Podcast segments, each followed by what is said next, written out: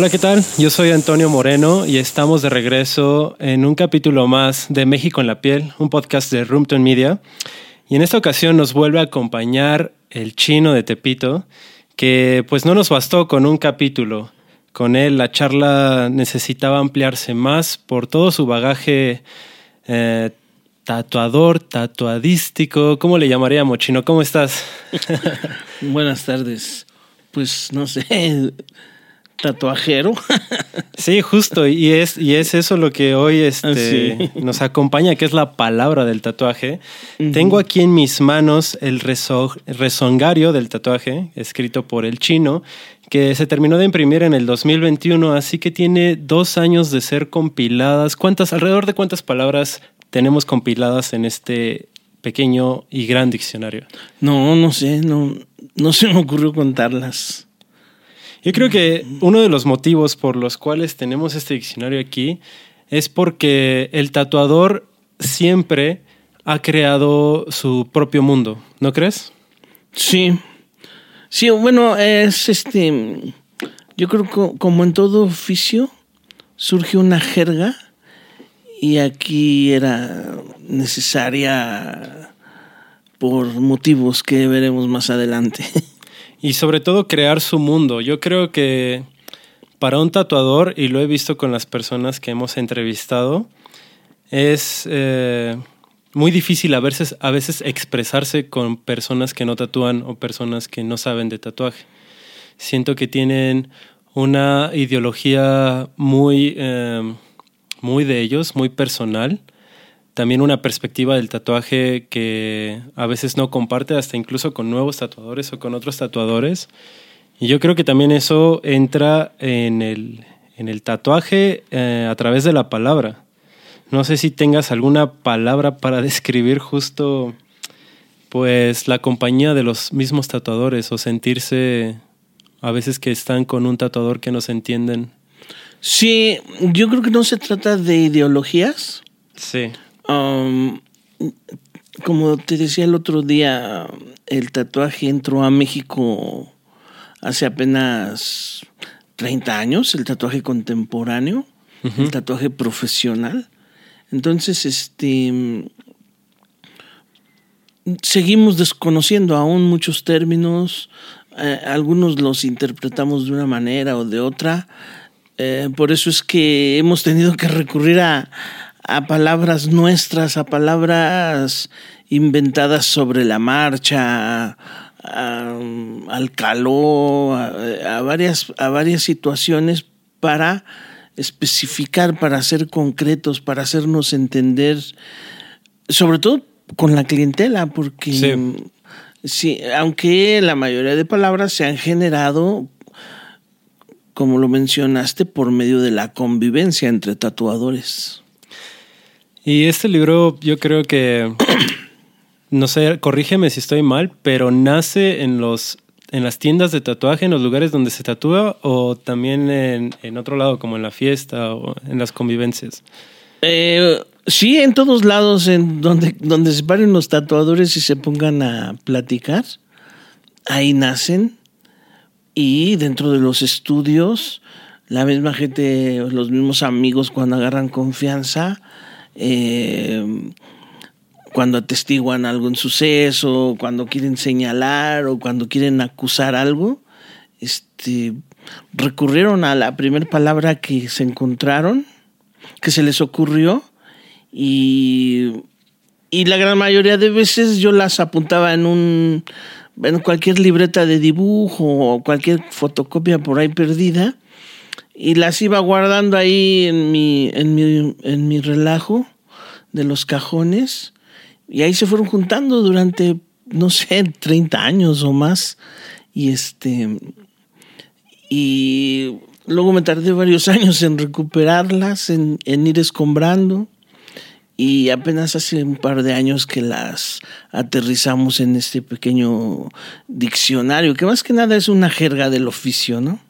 Sí, y un diccionario que yo creo que también es de consulta para quienes necesitan describir el tatuaje desde las palabras. Me imagino un periodista que necesita como escribir algo, un escritor, yo creo que puede recurrir al rezongario, que lo encuentran en la casa del tatuador, ¿no? Con, con Lalo Cuervo.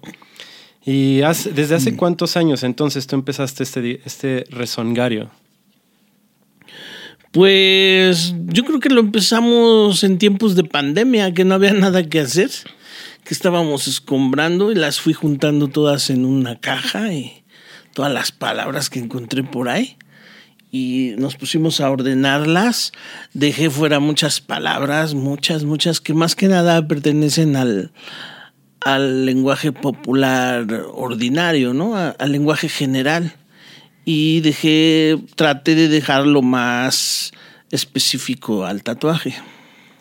Y de hecho en estas, en estas palabras que ahorita estoy leyendo hay mucha crítica, ¿no? Entre ustedes. O sea, crítica yo creo que pues también para mencionar, recalcar, pero también constructiva, como la palabra asistonto. Sí, es un eh, ayudante lento. Sí, este.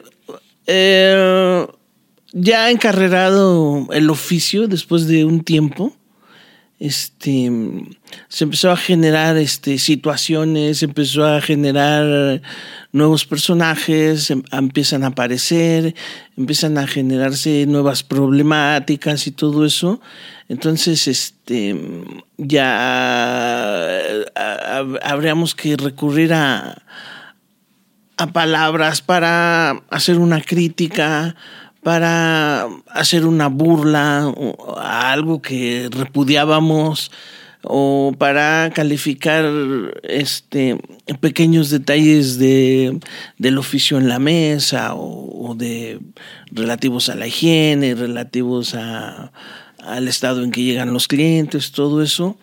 Em, dentro de todo eso surge mucho el humor, surge una crítica em, muy ácida eh, de parte de nuestro gremio, eh, mucho término peyorativo, mucho insulto. De hecho, tuvimos que dejar fuera muchas palabras. Órale. Y este. Y principalmente em, surge mucha mucha mm, aclara muchas este muchos pequeños ambigüedades que hay por ahí, ¿no? Sí. Y también eh, en cierta manera es como elegir un lenguaje propio del tatuaje ajeno al lenguaje popular que al popularizarse pierde mucho de su de su precisión y empieza a ser más generalizada una palabra y, ya no ya no encaja bien si queremos definir este cosas dentro del tatuaje, ¿no? Sí, yo creo que aquí hay una palabra, o sea, me fui a la che, que es, yo creo, una palabra muy chilanga, muy, bueno, una letra, un sonido muy, muy mexicano, muy chilango, y está el chingonométrico. Ajá, sí, sí, Voy a leer el significado y es un tatuaje complicado, geométrico, mandala, céltico, hawaiano, etcétera, y que sin embargo el tatuador lo hizo perfectamente bien. Sí. Yo creo que es ahí a donde tú vas, o sea, define muy bien la tarea del tatuador y aclara. Sí, sí, en este caso estamos, no estamos criticando a un tatuador, esa palabra más bien alaba la proeza del tatuador. Y es una palabra antigua, ¿eh? ¿eh? Yo la escuché desde mi niñez, pero luego ya en el tatuaje fue necesario, yo creo, utilizarla cuando empiezan a surgir tatuajes complicadísimos, ¿no? Por ahí del año 2000 eh, se renuevan los los catálogos y eh, surge precisamente esos mandalas y tatuajes geométricos, tatuajes que parecen trazados con regla, todo eso, que son, son complejos, son difíciles y el que los hace los ejecuta muy bien y, y por eso se utiliza esa palabra, que es como un elogio. Sí, y también yo creo que va cargado de experiencias. O sea, yo creo que con este diccionario, un tatuador nuevo, si lo lee, puede entender toda la experiencia y qué es lo que, como las etapas que atraviesa cada tatuador, ¿no? Sí, sí, sí, eh, de muchas maneras nos da un panorama del oficio, tanto, tanto en, ese, en esa maquinaria social interna que se, que, que se, que se prende dentro de los estudios, dentro de los eventos, tanto como en el trato con el cliente, el cual es desgastante, el cual es agitado el trato con el cliente. Entonces todo eso nos, nos lleva a, a, a, señalarlo. Ajá, sí, a, a, concluirlo así, ¿no? Con una palabra. Por ejemplo, Chino, tú llevas más de 40 años tatuando. ¿Cuándo fue la primera vez que a alguien lo corrieron de una tienda de tatuajes y abrió otra cerca. cerca. Que es el efecto de cucaracha, ¿no? Aquí, que aquí está escrito que es el efecto cucaracha, pero es una experiencia a lo que los tatuadores pues se van a enfrentar o se enfrentaron. O sea, ¿tú recuerdas esa vez que, pasó? Eh, no, la primera vez no, no la recuerdo, pero sí, sí sucede eso, ¿no? Eh, también lo, lo he visto aquí hasta en el tianguis, ¿no? De amigos que se pelean y ponen su puesto al lado o, ahí cerca en el mismo tianguis, ¿no? Y también en las tiendas, eso se ve todavía. O, o gente que, que quieren aprovechar la fama que generó una tienda y, y el, el aclientamiento de la misma y, van y se ponen cerca de ella para, para ver si les cae algo, ¿no? Sí, esto me gusta porque más allá de un diccionario y entender la realidad del tatuador, también estás describiendo quizá el proceso que va a llevar el ser tatuador para las nuevas generaciones. O sea, quizá, por ejemplo, también por ahí tenías una palabra de las chicas que se vuelven tatuadoras por ver un pinche programa de TV. No, no recuerdo, es una palabra compuesta pero, o sea, hay personas que entran a tatuar porque se juntaban con tatuadores. Hay otros que entran a tatuar porque vieron un programa de TV. Pero yo creo que alguien podría entrar fácilmente a tatuar por este diccionario, que parecía también un libro anecdotario. Pues ojalá y no, ojalá y que más bien este los ahuyentara, ¿no? y te voy a explicar por qué. sí, cuéntame.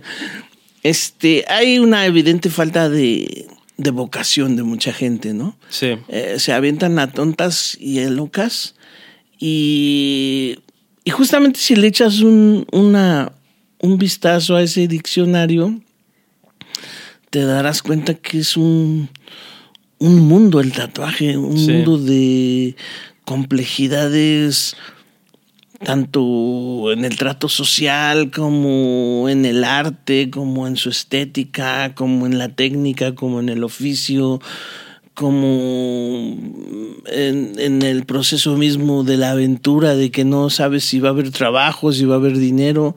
Entonces, mucha gente se ha metido al tatuaje, pero sin la mínima orientación al mundo caótico del tatuaje. Sí, podría ser como... O sea, es que, es que veo como en las palabras que justo resumes toda esa crítica y resumes todo ese pensamiento también. Por ejemplo, el maestro. O sea, escrito mal. No es un maestro, es un maestro.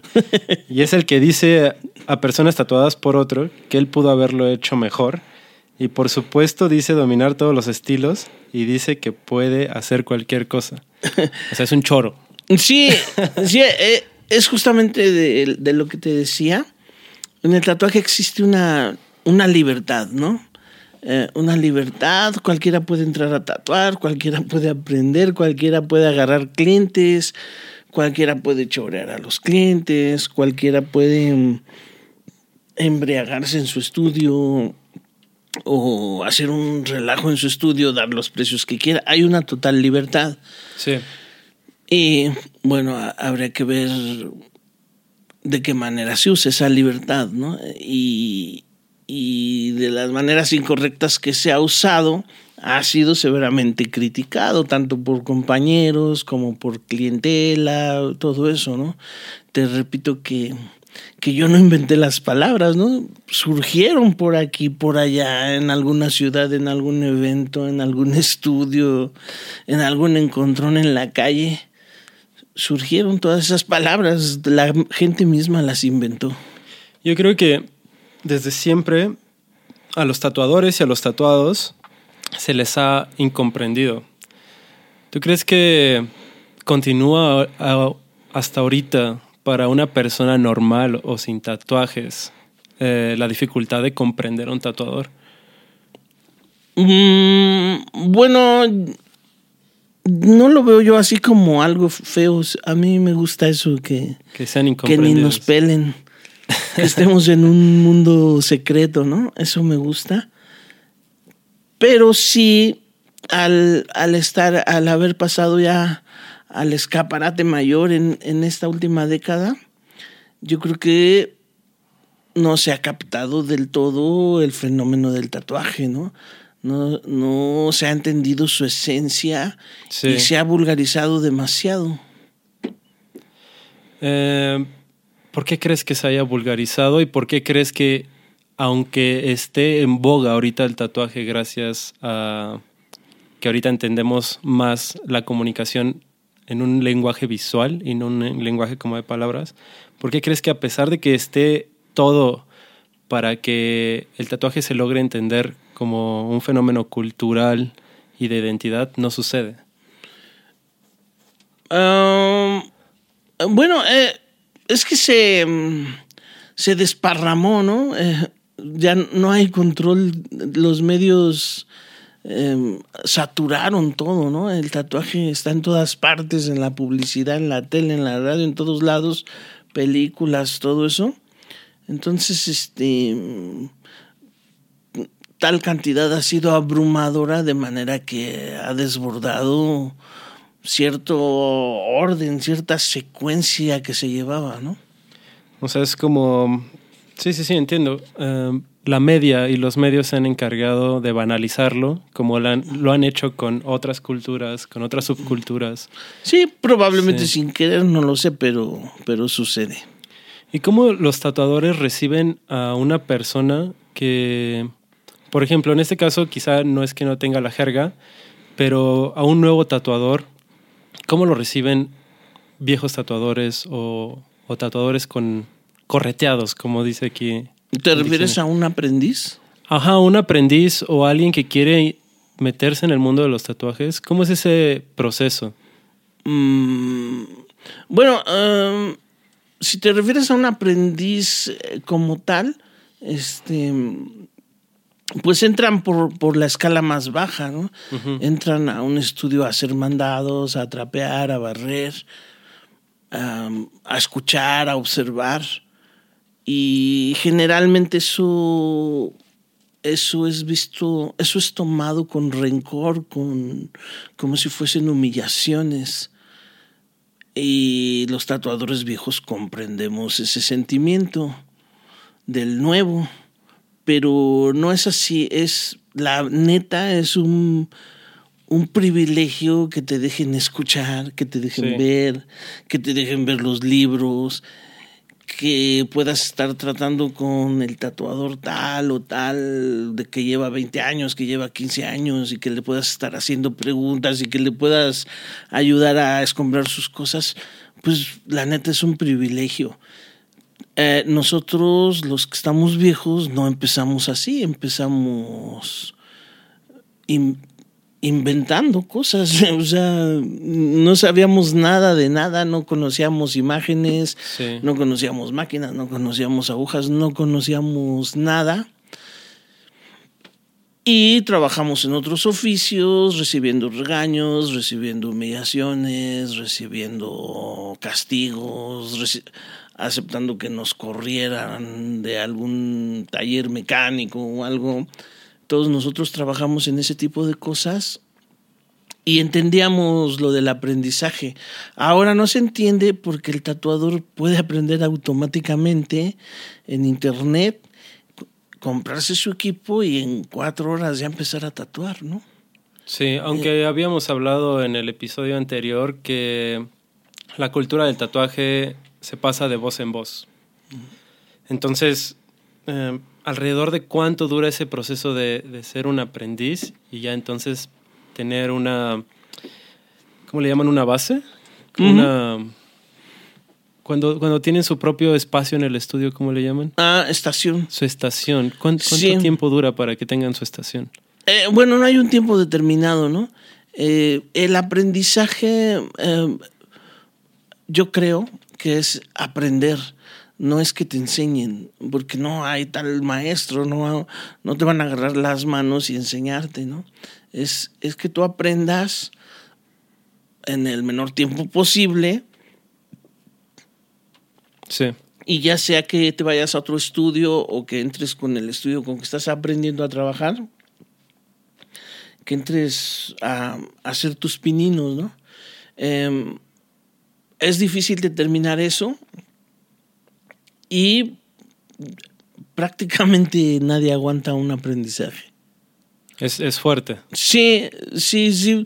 No es fuerte, la verdad no es fuerte, porque yo aguanté aprendizajes fuertes en fábricas, en Sí. talleres mecánicos, Tienes cosas razón. así, ¿no? Em, no, eh, también trabajé en oficinas y era, no te podías mover de tu silla en seis horas, cosas así. Em, si, si en este momento un joven de 20 años va y se mete al taller mecánico y le dice al maestro, enséñeme porque ya quiero poner mi taller la, la semana que entra, pues lo van a mandar a la goma, ¿no? Se van a burlar Sí, a la de él, ¿no? chingada. por, como, ¿Por qué está haciendo el efecto cucaracha? no? Ajá. Entonces, si, si, si, si se te hace tan fácil, si el tatuaje, pues em, aprendes solo y, y realmente calculaste mal, porque esto es complejo, esto es una cultura inmensa. Sí. Y esto es un oficio donde el desarrollo personal a través del tiempo cuenta mucho las experiencias, eh, la interacción con los demás tatuadores, con la clientela, todo eso cuenta mucho las horas de vuelo, ¿no? Entonces, entre más rápido te avientes, más rápido no vas a fracasar, porque creo que no se fracasa, pero sí el tatuaje te empieza a comer, te empieza a ser infeliz.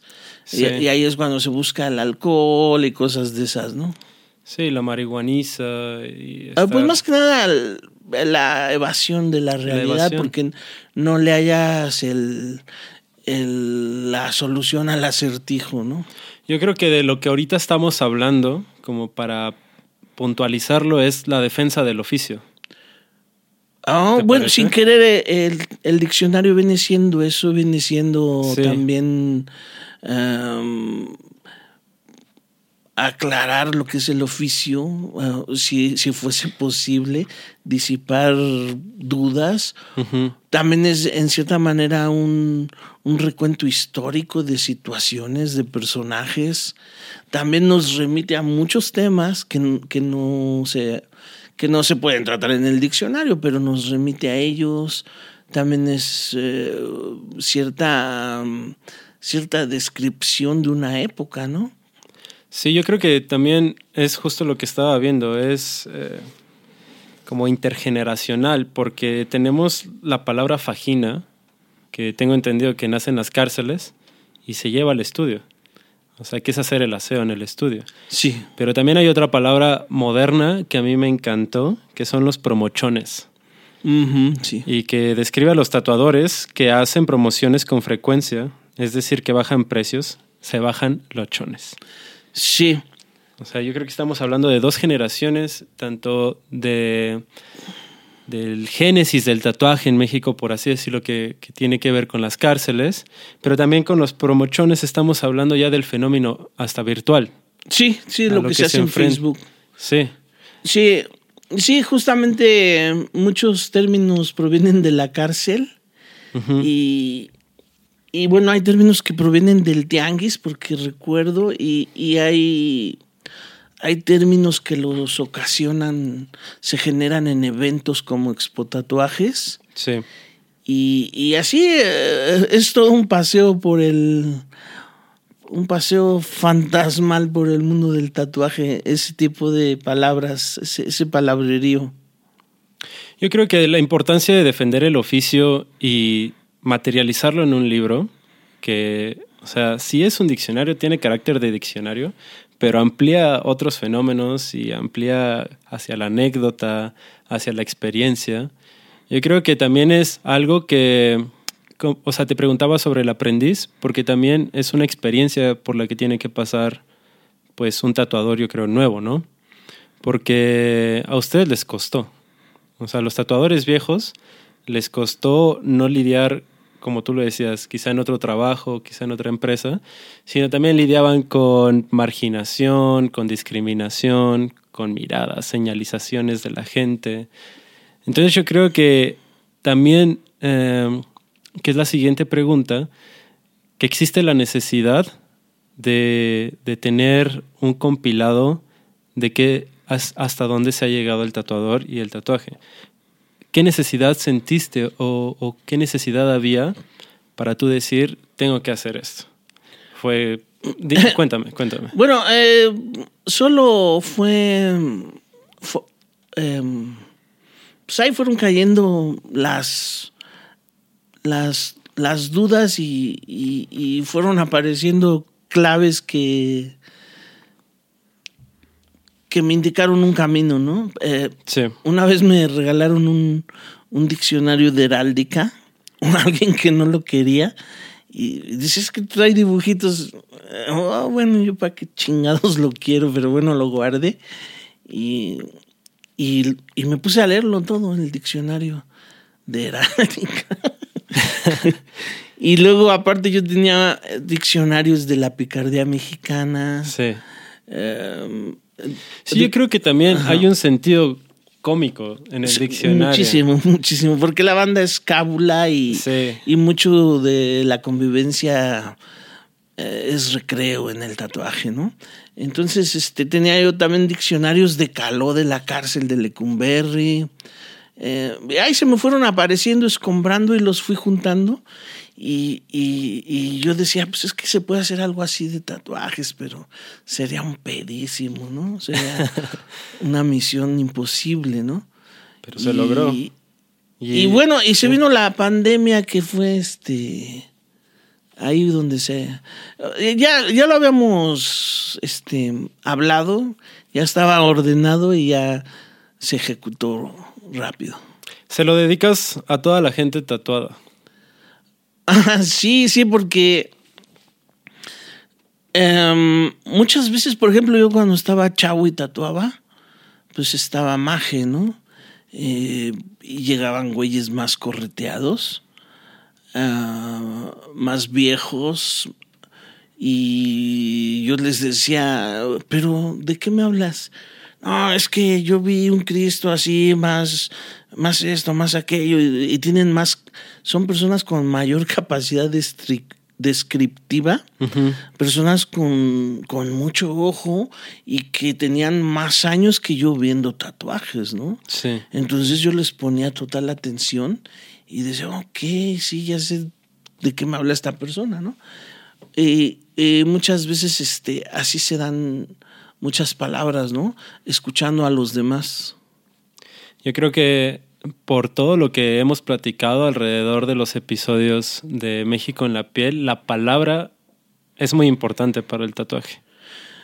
Sí, te decía que, por ejemplo, hay vocablos en inglés que no podemos entender bien la, la traducción, no la, eh, no la han platicado de una manera o de otra y no la captamos bien, entonces hemos recurrido a inventar nuestra propia palabra, ¿no?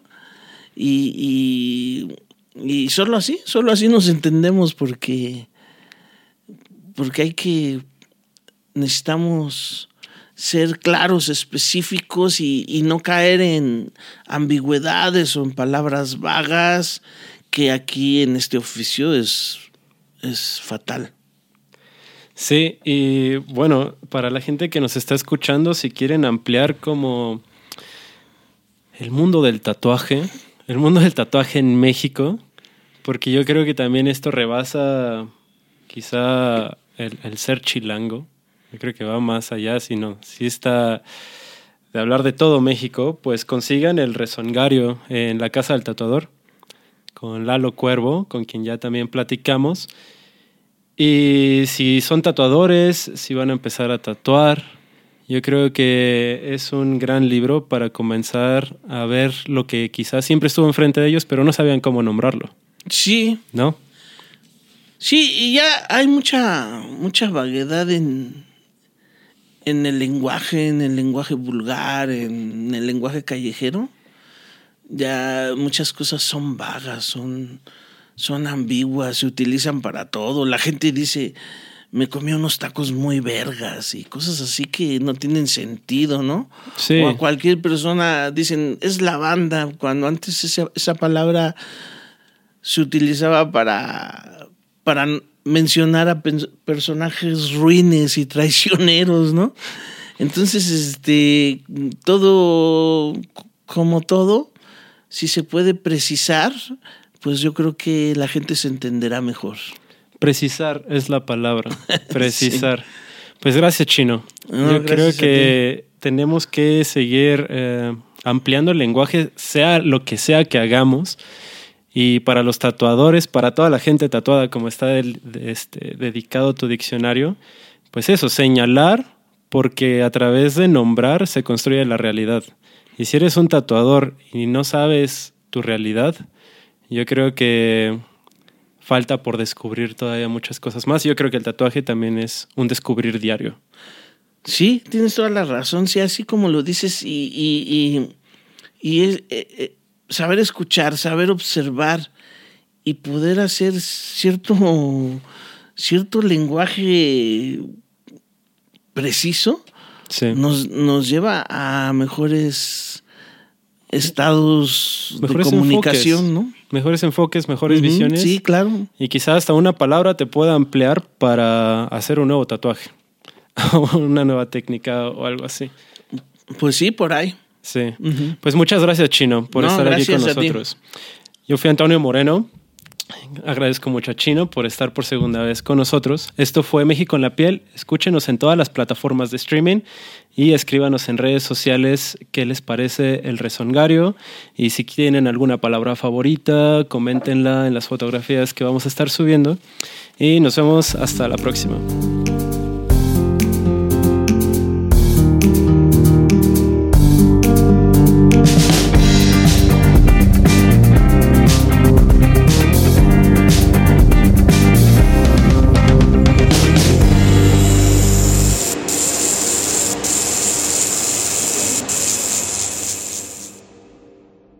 Room Tone.